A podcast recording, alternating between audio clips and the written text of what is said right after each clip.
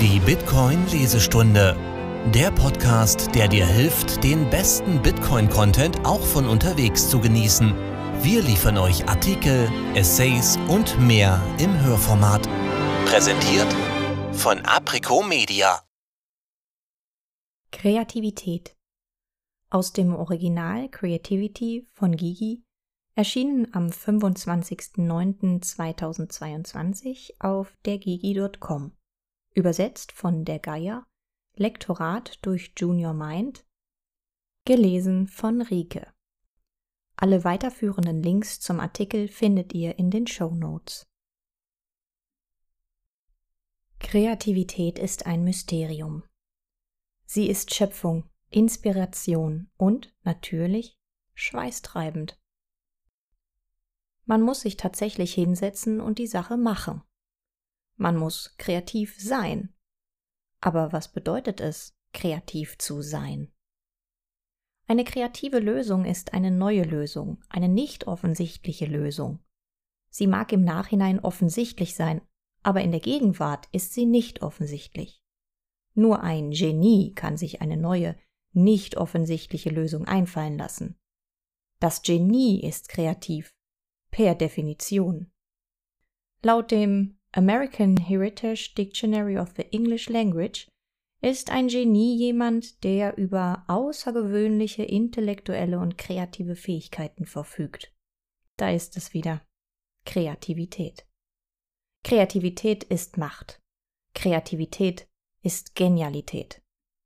Zitat Genie Nomen Spätes 14. Jahrhundert Schutz- oder Moralgeist der ein Individuum durch das Leben führt und leitet.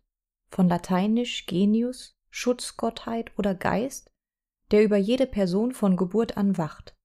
Geist. Inkarnation. Witz. Talent. Auch prophetisches Geschick. Der männliche Geist eines Gens, ursprünglich Zeugungskraft, oder angeborene Natur, von proto-indoeuropäisch gen, e, Jo von der Wurzel Gene, gebären, zeugen, mit Ableitungen, die sich auf Fortpflanzung und Familien und Stammesgruppen beziehen. Genie, Nomen, 1650er Jahre, Schutzgeist, von französisch Genie, von lateinisch Genius, siehe Genius, in der französischen Übersetzung von Tausend und eine Nacht verwendet um arabisch Genie, Singular von Djinn, wiederzugeben, dem es zufällig ähnelte und im Englischen mit dieser Bedeutung seit 1748 belegt. Zitat Ende.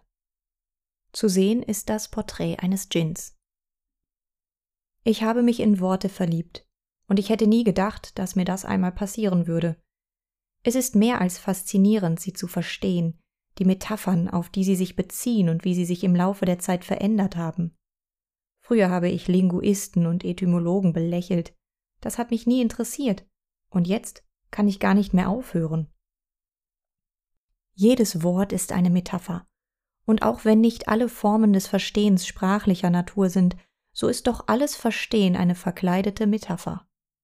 Wir verwenden Worte, die eine Sache bedeuten, um weitere Worte zu konstruieren, die eine andere Sache bedeuten. Wir verwenden das, was wir auf solide Weise verstehen, um Konstruktionen zu bilden, die unser Verständnis fördern. Deshalb ist jede Manipulation der Sprache so gefährlich. Sie untergräbt das Fundament der Wolkenkratzer, die die Skyline unserer gemeinsamen Weltanschauung bilden. Die schützenden Konstruktionen, in denen wir uns befinden und die uns Schutz bieten. Unsere Strukturen des Verstehens, zu sehen ist der Einsturz von Wolkenkratzern. Kreativität ist Ausdruck.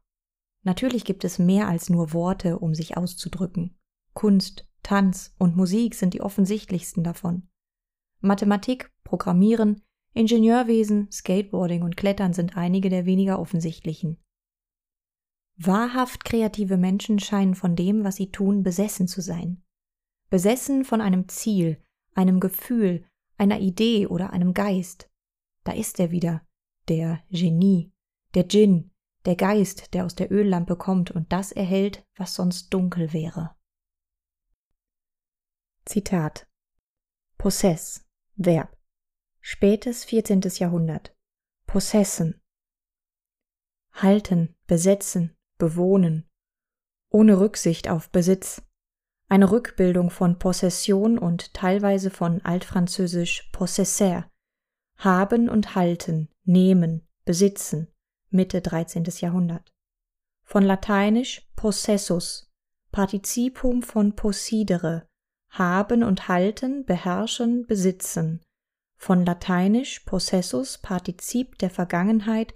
Von possidere, haben und halten, in der Hand halten, Herr sein, besitzen, wahrscheinlich eine Verbindung von potis, Macht haben, mächtig, fähig, von proto-indoeuropäischer Wurzel poti, mächtig, Herr, und sedere von proto-indoeuropäischer Wurzel sed, sitzen.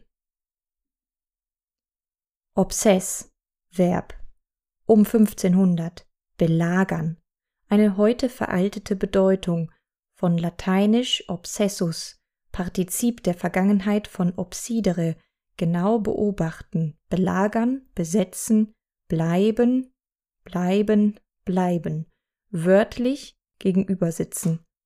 Von ob gegen, siehe ob, plus sedere, sitzen, von der proto-indoeuropäischen Wurzel seht, sitzen, von bösen Geistern, Spuken aus den 1530er Jahren. Zitat Ende. Es hat lange gedauert, bis mir klar wurde, dass ich von Worten besessen bin. Vor allem Worte, die einen Wert haben. In letzter Zeit auch von Wörtern im Allgemeinen. Und neuerdings auch von Worten, die Bilder erzeugen. Worte, die irgendwie auf magische Weise pixelneu anordnen, um etwas zu erzeugen, das es vorher nicht gab. Etwas, das nie wieder auf genau dieselbe Art und Weise erzeugt werden kann. Etwas Faszinierendes. Ist Kreativität noch wertvoll, wenn sie erzeugt wird? Was ist der Unterschied zwischen einer kreativen Lösung, die von Menschen entwickelt wurde, einer kreativen Lösung, die von der Natur entwickelt wurde, und einer kreativen Lösung, die von einer Maschine entwickelt wurde? Sind evolutionäre Algorithmen, die in Siliziumdioxid umgesetzt werden, weniger real als evolutionäre Algorithmen, die in Fleisch und Blut umgesetzt werden? Sind die Modelle, die von neuronalen Netzen geboren und getötet werden, weniger real als die Modelle in unseren Köpfen? Was ist ein Modell anderes als eine nützliche Abstraktion? Was ist ein Schriftsteller anderes als eine kreative Textvervollständigungsmaschine? Zu sehen ist ein Bild mit dem Titel Eine kreative Lösung der Natur. Aber es fehlt an Seele, höre ich dich protestieren. Es fehlt das menschliche Gefühl. Aber ist das so? Können Maschinen nicht etwas mit Seele erschaffen? Woher wissen wir, dass sie ohne Gefühl und Leidenschaft, sondern mit leidenschaftsloser Objektivität schaffen? Aber es ist doch nur ein Algorithmus. Ah, aber dieser Algorithmus wird von einem Menschen entworfen. Ja, aber die Maschine ist immer noch nur eine Maschine. Ah, aber er wurde von einem Menschen entworfen und nicht von einer seiner Maschinen. Ja, aber dieser Mensch ist immer noch ein Mensch und kein Algorithmus. Ah, aber was ist die menschliche Kreativität anderes als ein Algorithmus? Stopp, weinst du, und der Streit ist vorbei. Ich habe gewonnen. Die Algorithmen sind die gleichen, beides sind immer noch nur Algorithmen. Der Unterschied ist unbedeutend. Er bedeutet nichts. Es kommt darauf an, was Sie tun sollen. Ein Computer ist eine Maschine, die rechnet. Macht ihn das weniger real? Aber er hat keine Seele, höre ich dich schon wieder protestieren. Er kann sich unserer Vorstellungskraft nicht bemächtigen, er ist nur ein weiteres Mittel zum Zweck. Ich bin da anderer Meinung. Wie der Autor ist er ein Werkzeug, ein Regelwerk. Man kann es so komplex und präzise gestalten, wie man will. Und wie der Autor kann es ein Kunstwerk oder ein Handwerk inspirieren. Er kann dich zum Lachen bringen, dir eine Lektion erteilen oder dir die Werkzeuge an die Hand geben, um entsprechendes zu erschaffen. Vor allem aber kann er den Künstler, den Handwerker, den Schriftsteller inspirieren. Er kann die Seele erschaffen. Er kann neue Formen schaffen. Er kann neue Methoden schaffen. Er kann neue Medien schaffen. Aber du hast recht, er ist nicht so gut wie ein Autor, wenigstens noch nicht. Zu sehen ist ein Bild mit dem Titel Ein Autor sitzt an seinem alten Holzschreibtisch in seiner kleinen Bude. Ein Algorithmus, selbst ein gut durchdachter Algorithmus, ist weniger mächtig als ein Autor, weil ihm die Komplexität des Originals fehlt. Einem Algorithmus mangelt es an der Vorstellungskraft des Originals. Ein Algorithmus ist nur so gut wie seine Daten. Das ist fair. Ich will damit sagen, dass jeder Künstler eine Stimme hat, aber es ist nicht unbedingt seine eigene. Wenn es nicht seine Stimme ist, wessen Stimme ist es dann? Die Antwort lautet, es ist die Stimme der Muse, es ist die Stimme Gottes, es ist die Stimme, die wir in der Geschichte hören, es ist die Stimme, die wir in den Kirchenliedern und in der Heiligen Schrift hören. Die Stimme der Muse ist die wichtigste Stimme. Die Worte Gottes sprechen zu unserem Verstand, aber sie sprechen vor allem zu unserem Herzen. Wenn es nicht die Stimme Gottes ist, was ist es dann?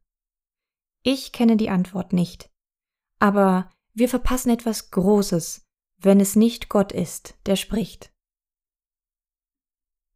Zu sehen ist ein Bild mit dem Titel Wir verpassen etwas Großes, wenn es nicht Gott ist, der spricht. Es fehlt ihm an Seele. Möglicherweise glaubst du das, nicht weil du es besser weißt, sondern weil du dir angesichts neuer Innovationen nicht mehr zutraust, deren Auswirkungen zu erkennen oder am richtigen Ort zu sein, um sie wertzuschätzen. Das Innovationstempo ist so rasant, dass selbst diejenigen, die gerne mit neuen Dingen experimentieren, oft nicht die Nerven haben, das Neue anzunehmen, bevor es Fuß gefasst hat. Ein Gedicht ist nicht nur eine Schachtel mit Wörtern. Stimmt, aber wenn es nicht auch kreativ ist, was genau ist es dann? Ist Poesie nicht selbst ein kreativer Akt? Wie kommt es, dass Poesie als geistige Unternehmung betrachtet wird, als etwas Anspruchsvolles für Anspruchsvolle? Ist Poesie nicht letzten Endes nur eine Reihe kreativer Konventionen? Was also ist Kreativität? Wie können wir sie definieren? Die Kreativität, von der ich spreche, ist nicht etwas, das kreativen Menschen einfach so passiert. Sie ist ihre Art, Probleme zu lösen, und sie ist Teil ihres Wesens. Sie ist ihre Seele. Was aber, wenn es keine Seele gibt? Ist das dann besser? Ist da noch Platz für Kunst? Geht die Kreativität verloren, wenn sie nicht von einem Gehirn erzeugt wird? Kann eine Maschine ein besseres Gedicht schreiben als ein einzelner Dichter? Was macht eine Schöpfung gut? Ich glaube nicht, dass man auf alle diese Fragen eine gute Antwort geben kann. Wer bin ich als Autor? Wer sind wir, die Menschheit? Eines ist sicher. Uns fehlt es weder an Kreativität noch an Geist. Wir sind aus Liebe gemacht. Wenn wir Maschinen sind, dann sind wir Maschinen, die lieben. Und eine Maschine, die liebt, ist niemals eine Maschine im eigentlichen Sinne, und wir sind nicht dazu bestimmt, Maschinen zu sein. Wir sind dazu bestimmt, zu schaffen, und das ist natürlich die Wurzel aller Kreativität. Es folgen die Fußnoten 1 bis 9. Fußnote 10 Alle Bilder wurden mit Midjourney erstellt. Die Hinweise sind als Bildunterschriften angegeben. Fotorealistische Bilder wurden mit TESP erzeugt. Der Fall von Wolkenkratzern und Gott spricht wurden im Stil von John Martin erstellt. Der größte Teil der zweiten Hälfte des Textes wurde ebenfalls generiert siehe Fußnoten 1 bis 9. Vielen Dank fürs Zuhören. Wenn du die Übersetzer und Sprecher der Artikel unterstützen willst oder dich für Bücher zum Thema Bitcoin interessierst, schau vorbei auf www.aprico.media.